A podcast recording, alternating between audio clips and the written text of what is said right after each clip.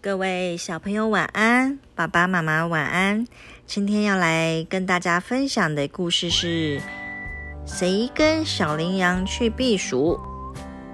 炎热的夏天来喽，小羚羊的妈妈要带着孩子去高山地避暑。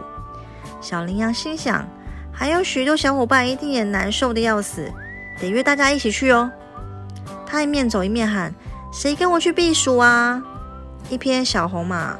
奔跑过来，对小羚羊说：“我不去，我一出汗呢，就像洗了冷水澡一样凉快。原来他身上有很多汗腺，热了就出了许多汗来调节体温，防止中暑，所以不需要去避暑。”小羚羊心里想：“听说小黑狗身上没有汗腺耶，一定热得受不了了，去约它吧。”这时，小黑狗正趴在一间屋檐下，张着嘴。伸出长长的舌头，一直喘气。黑狗弟弟呀，高山地可凉快了，你跟我一起去避暑好吗？小羚羊慢慢的对他说。小黑狗摇着尾巴说：“谢谢你，我身上没有汗腺，可舌头有许多汗腺呢。我伸出舌头就是用它排汗呐，调节体温的呀。”小羚羊说声再见，走到一棵大树旁。看见小黄鸡正躺在树下的沙土堆里，两脚撒着沙土，还不断的打着滚儿。你躺在沙土里玩啊，多热啊！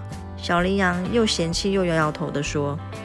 小黄鸡咯咯咯的笑了，他说：“我热的直喘气，在沙土里躺躺，暖飕飕的，可舒服的嘞。”小黄鸡不需要避暑，小羚羊多么失望呀！他又走进林子里去找小松鼠了。小松鼠在树枝里蹦来跳去的。我不用去避暑，夏天到来之前，我就脱掉了冬天厚的毛皮衣，换上了薄薄的夏装啦。小羚羊心想着：那再去找谁呢？小灰兔急急忙忙地从它前面经过，小羚羊就喊住它。小灰兔摆动着两只大耳朵说。我不想去避暑，夏天我挺着这两只大耳朵可以散热，可以调节体温的。小羚羊看看都没有小朋友想跟它去避暑，只好就自己跟着妈妈去避暑啦。姚珍珠姐姐，明天再跟大家见面喽。